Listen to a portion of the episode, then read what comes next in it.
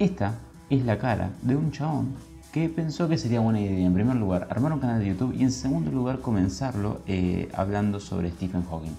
Stephen Hawking, un señor, un profesor, un doctor en física, y no solamente cualquier persona, sino que una de las personas más representativas, por lo menos de nuestra época.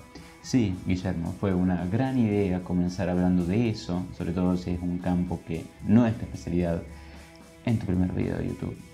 Felicitaciones. Si te interesa saber un poco más de eso, quédate acá conmigo.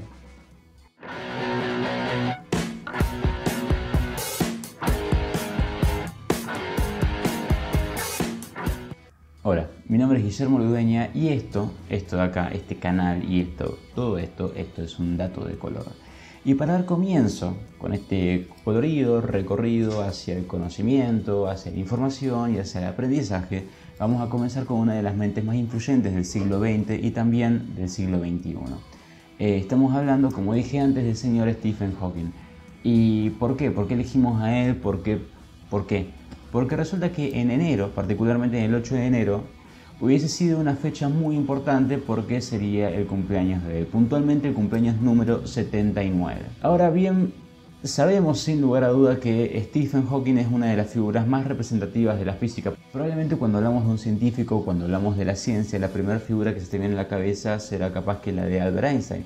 Y si te pienso y te pregunto sobre una segunda, probablemente sea un señor en una silla de ruedas que tiene una voz metálica eh, con la cual se comunica. Ese señor es Stephen Hawking. Ahora bien, ¿por qué es tan importante? Que, ¿Cuáles son sus eh, aportes y por qué lo reconocemos tanto? Bueno, eso es lo que vamos a tratar de ver en este video. Bueno, para ponernos un poco en contexto, eh, quizás sería prudente hablar un poco de lo que sería su infancia, dónde nació él, cómo, cómo, cómo transcurrió todo este primer momento de su vida. Y Stephen nació, eh, como sabemos, en Inglaterra y particularmente en lo que sería la ciudad de Oxford. ¿Qué pasa? Él nació en 1942 y si no lo recordáis es una etapa, unos años muy importantes para lo que sería nuestra historia porque particularmente entre 1939 y 1945 se estaría llevando a cabo lo que sería una de las guerras más importantes, más sangrientas y más terroríficas que hemos atravesado como humanidad, que es la Segunda Guerra Mundial. En esta época, la guerra particularmente estaba en sus momentos más duros. Es decir, nos encontramos con una Alemania imponente que estaba liderada por un dictador totalmente loco y enfermo, como era Hitler, y eh, que concentraba sus ataques en Inglaterra para poder establecer, digamos, su dominancia. Era como si lograba invadir Inglaterra, iba a lograr consagrar e inmacular su poder. Entonces, como Inglaterra es justamente, está rodeada de agua, es una isla, eh, Gran Bretaña en realidad, eh, todos eran una serie de ataques aéreos, aviones y aviones y aviones que no paraban de bombardear las distintas ciudades de este país. Entonces, debido a la guerra y a los constantes ataques a todas las ciudades en Inglaterra y también a su padre, el señor Frank Hawking, que era un biólogo bastante importante para la época, eh, la vida de Stephen de niño estuvo un poco a las corridas, de acá para allá, mudándose de una ciudad a la otra. Hablando puntualmente de quizás una de las cosas que más nos interesen y es eh, lo que sería su educación, esta comenzó en el Instituto de St. Albans, es una localidad de allá de Inglaterra, Em, comenzó por ahí, primero se dice que fue para lo que sería para el colegio de damas, después para la parte de caballeros, datos que son relativamente irrelevantes, pero bueno, datos al fin. Y em, en esos momentos, al igual como va a pasar en el resto de su educación, se lo tildaba de perezoso, de holgazán, de, vago, de atorrante, no sé, como lo quiera llamar, eh, y aparentemente esto era porque todo lo que él aprendía en la escuela no, no le interesaba, no le generaba un reto, no le generaba algún tipo, no, le generaba ganas de hacerlo. Es por eso que, no sé, tenía buenas calificaciones, pero eh, no había nada que lo, lo motivara como para poder dar el máximo esfuerzo de sí mismo. Una vez que termina esta etapa educativa, lo que sería la secundaria, o bien lo puedes llamar la prepa, o la high school, o como la quieras llamar donde vos te encuentres, eh, comienza con lo que sería ver qué, es lo que quiere estudiar, a qué quiere dedicarse, con qué quiere especificar sus eh, conocimientos. Entonces, en ese momento se encuentra con una especie de disyuntiva. ¿Por qué? Porque él quería estudiar las matemáticas. Pero su padre, el señor Frank, él era egresado de la Universidad de Oxford, el University College of Oxford. Eh, entonces, ¿qué pasa? El padre puso mucha presión en él para que estudiara en esa específica universidad y el problema era que esta universidad en ese momento no tenía una cátedra de matemática, por lo cual eh, Hawking tuvo que elegir otra. Esa otra que eligió fue la de ciencias naturales. Allí eh, fue donde floreció su amor por la física y particularmente los temas que más le interesaban era la termodinámica, la eh, teoría de la relatividad general y la mecánica cuántica. Ya empezamos a ver, digamos, cuáles eran sus intenciones, hacia dónde apuntaba. Él quizás todavía no encontraba cuál era su motivación y por eso es que seguía siendo tildado de, de perezoso, de vago, o quizás no le llamaba tanto la atención el estudio. Pero de a poco iba entrando o acercándose a lo que le gustaría. Su estadía en Oxford eh, fue un momento donde implicó, entre otras cosas, además de las exigencias eh, estudiantiles que tenía sobre sí mismo, eh, fue un momento donde tuvo que remarla mucho, literalmente, porque era parte del equipo deportivo de remo. Y me parece un buen chiste. Pero ya en serio, eh, según sus palabras, era tan aburrida para él la escuela, eh, la escuela, la universidad y lo que se enseñaba en ese momento que el deporte, el remo en este caso, era una buena forma de escapar a todo este aburrimiento. De hecho, según palabras de Robert Bergman, quien era su tutor en física, eh, decía que solo le bastaba saber que se podía hacer algo y él era capaz de hacerlo sin mirar como otros lo hacían. Por supuesto, su mente era completamente diferente de la de sus cotáneos. Em, no habría que decir mucho más con esas palabras. Evidentemente, entendemos que esta, pereza, estas pocas ganas de estudiar era porque lo que se le estaba enseñando en su momento era algo que no le representaba un reto, no le representaba una dificultad y por ende no, no tenía ningún tipo de interés nato para poder resolver las distintas actividades que tenía enfrente. Eh, aparentemente era por eso que su desempeño académico, si bien era bueno, no era como uno podría esperar, dice, es un genio, sí, se sacó 10 en todo, no. Eh, le iba bien y punto. Pasando el tiempo, ya en 1962 Stephen seguía en Oxford, pero seguía solamente para poder pasar a buscar su diploma e irse. Es decir, él nació en el 42 y ya en el 62, estando en Oxford, ya tenía su primer título de grado.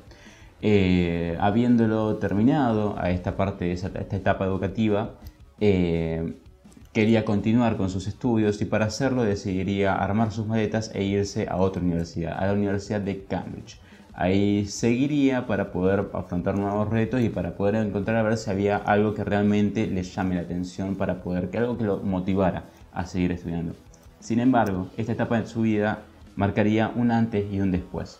Es eh, en su llegada a Cambridge donde empieza a notar que eh, algo no estaba funcionando bien con su cuerpo, que sus manos no respondían a él como él quería, que por ahí tenía unas dificultades al hablar, que se tropezaba cada vez más frecuentemente. Y eran signos que al principio pasaban desapercibidos, es decir, cualquiera puede tropezarse, cualquiera puede tener momentos de torpeza o un día estar más torpe que otro.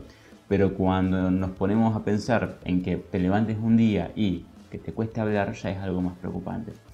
Es ahí donde hace una serie de exhaustivos eh, análisis conjunto con médicos de renombre y todo, y terminan dando con que tiene una enfermedad llamada ELA, que es la esclerosis lateral amiotrófica. Básicamente es una enfermedad donde poco a poco van eh, muriendo y vas perdiendo una serie de neuronas que son las motoneuronas que se, se encargan de eh, los distintos movimientos de cada uno de los músculos, llegando a una parálisis prácticamente total del cuerpo y en última instancia la muerte. Fue un momento bastante difícil para su vida porque cuando se le diagnosticó esta enfermedad, también se le dio el comentario de que normalmente las personas que son diagnosticadas con esta enfermedad tienen una esperanza de vida de solamente dos años. Pero bueno, él en ese momento no lo sabía, no sabía cuánto iba a vivir, pero hoy sí lo sabemos, vivió 76 años, teniendo 20 años cuando se le diagnosticaron.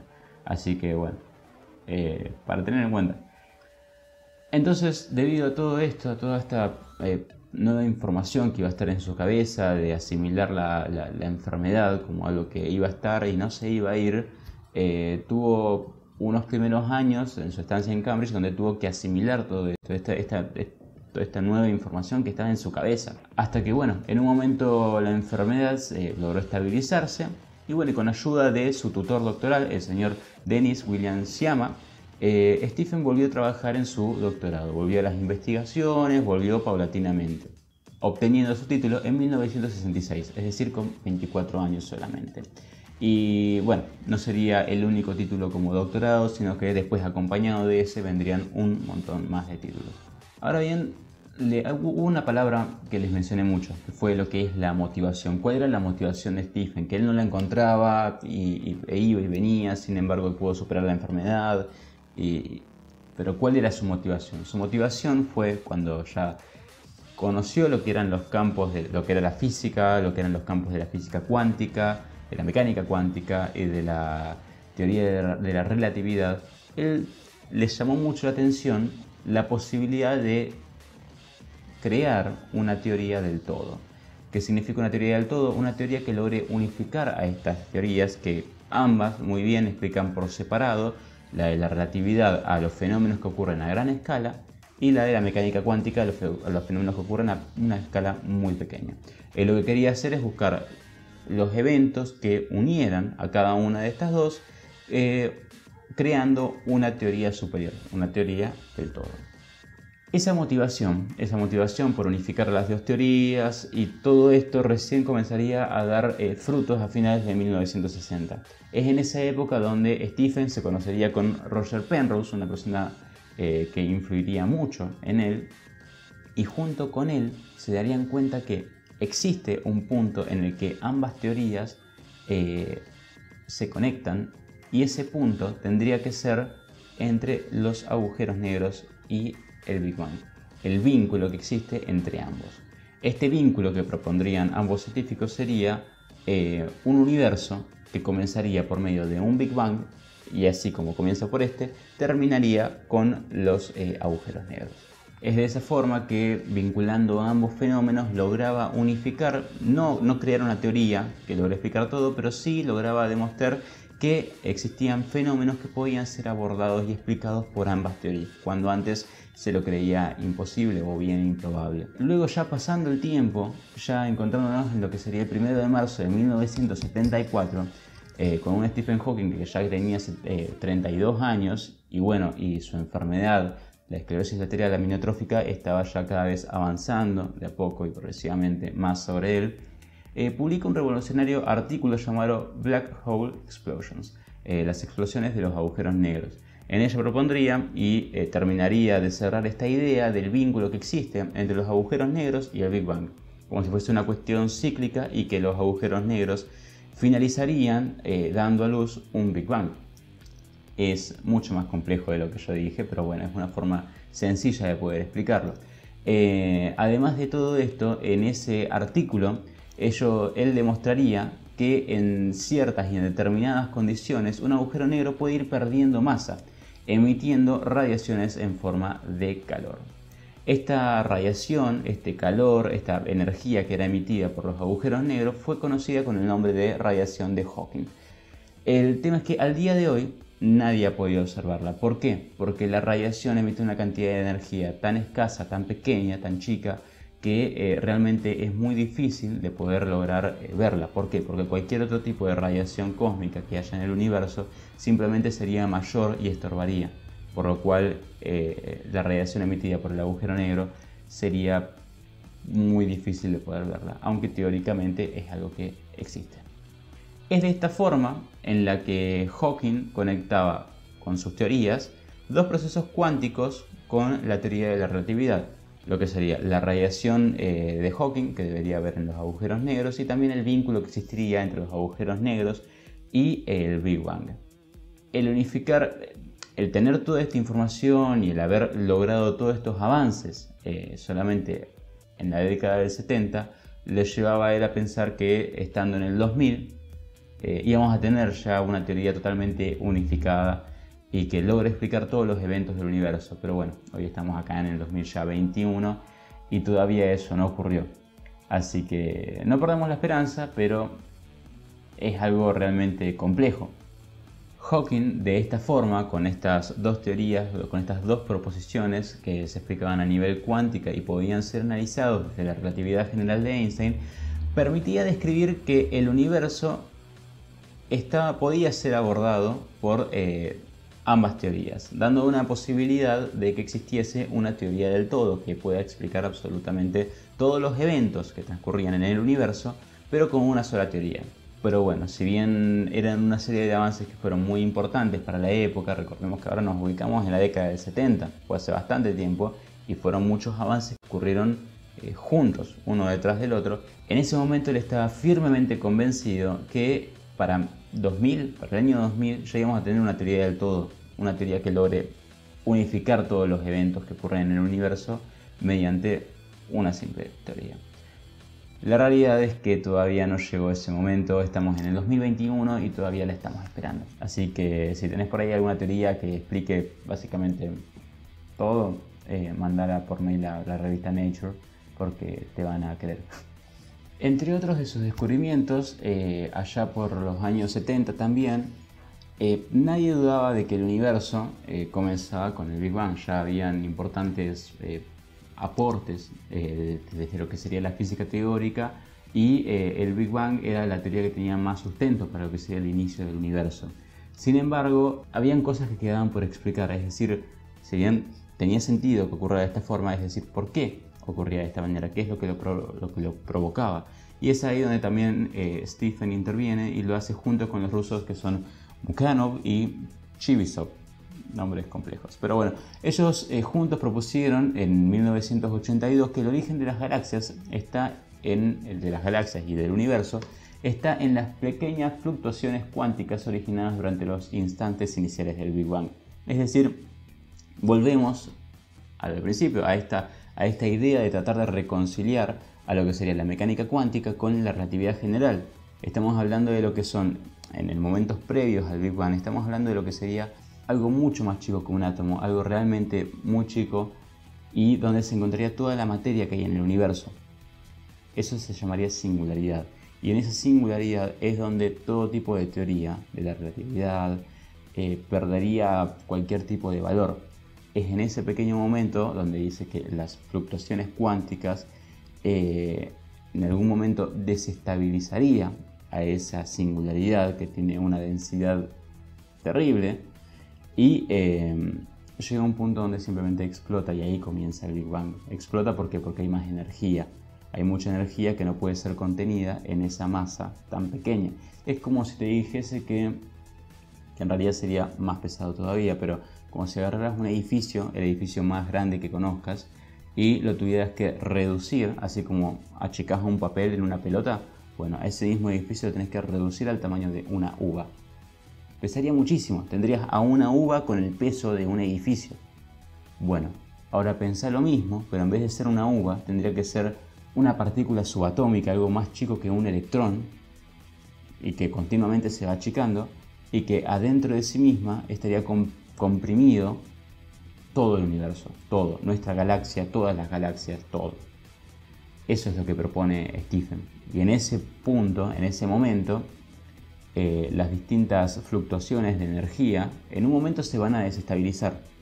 Y al haber tanta energía, simplemente ocurre una explosión. Allí es donde se daría el Big Bang. Estas pequeñas fluctuaciones de las cuales hablaba Stephen eh, fueron demostradas en el 2013 cuando el satélite Planck hizo el mapa más detallado de la radiación de fondo de microondas. Allí se puede ver todas las radiaciones que tienen que ver con el estadio inicial del universo eh, y todo, lo que está, digamos, al fondo nosotros cuando más apuntamos más lejos en el cielo con un satélite, con un, telescopio, eh, vamos a ver más atrás en el tiempo. Entonces lo que se realizó fue un mapa con el fondo de microondas, que son las radiaciones que son emitidas desde más lejos y por ende eh, más atrás en el tiempo.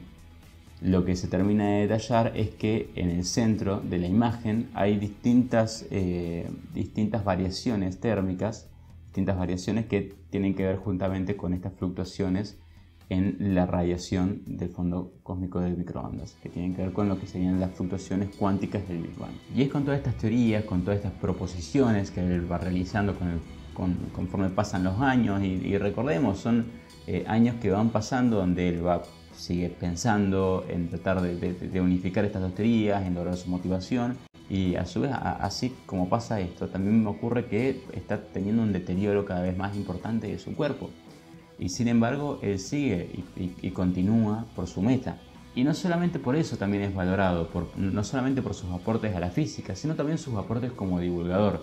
Él en su vida ha escrito una serie de libros donde en este momento los que vamos a destacar son tres, que son Breve Historia del Tiempo en 1988, El Universo de una cáscara de nuez en el 2001 y Brevísima Historia del Tiempo en el 2005. Cada uno de estos libros son dirigidos hacia un público más general, más dirigido a, la idea de que las, personas que se encuentran acá como vos, como yo, cualquier persona que se pueda encontrar en la calle, puedan toparse con este libro y eh, poder conocer qué es lo que hay en el universo y poder intrigarse por esto mismo, poder mirar hacia el cielo y preguntarse por qué estamos acá. Y no es de una forma filosófica, sino una forma un poco filosófica, pero eh, tratar de buscarle una respuesta coherente y, justificada respecto de qué es todo esto. Es por todos estos aportes, tanto entonces a la, a la ciencia ortodoxa como a la ciencia que uno puede tener en la casa de todos los días, en un libro que está por ahí o simplemente eh, puede ver en un video, eh, es que es tan reconocido. Y, también por la cultura pop, la cultura que nos representa a nosotros, a las personas que somos del 2000 para acá. ¿Por qué? Porque Stephen era una persona que siempre se la caracterizó como, eh, como, como chistosa, como jodona, como con buen humor y justamente por todo esto es que tuvo participaciones tanto en Los Simpsons como en Futurama, como en Los Padrinos Mágicos, como en Big Bang Theory, donde lo descansa varias veces a Sheldon. Eh, son distintas cosas que eh, acercan a esta gran mentalidad que uno generalmente por ahí lo podría tener muy alejado, lo acerca más a la realidad, demostrándote que un científico también se puede reír de lo mismo de lo que vos te reís, estableciendo un vínculo. A modo de cierre, eh, solo quería decir que ya en el 14 de marzo de 2018, eh, teniendo 76 años de edad y habiendo pasado con creces los dos años que le, le pronosticó su médico eh, de vida, Stephen murió en su casa en Cambridge. Según sus familiares, no, no, se ha explicado bien los motivos de su muerte, aunque lo que se dice de, parte de su entorno más cercano es que simplemente él expiró en paz. Y la verdad es que yo creo que simplemente habrá estado tranquilo porque cada instante de su vida lo dedicó para hacer algo que lo motivaba, algo que le gustaba y era eh, tratar de buscar su obsesión, de conseguir eh, unificar estas dos teorías. Y si bien no lo ha logrado, ha generado aportes importantísimos para los que probablemente en unos años eh, encontremos una teoría que logra unificar todo y en esa teoría van a estar los cimientos en todo el trabajo que hizo Hawking en la mitad del siglo pasado para acá. Si tuviésemos que despedirlo, probablemente podría ser con uno de sus pensamientos. El hecho de que nosotros, los humanos, hayamos sido capaces de acercarnos tanto a la comprensión de las leyes que nos gobiernan nosotros mismos y nuestro universo es un gran triunfo.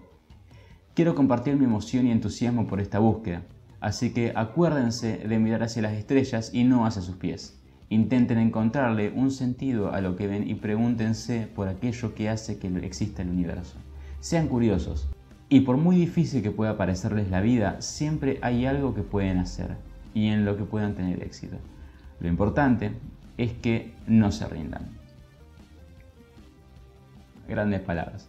Eh, así que bueno, dando cierre a lo que fue este primer video de un dato de color, eh, comenzamos con Stephen y lo más probable es que sigamos a lo largo de los distintos meses del año como una especie de calendario loco en el que mes por mes vamos a ir viendo distintos eventos en los que vamos a estar analizando eh, o personalidades o, cuestiones que ocurrieron que son significativas a ese mes.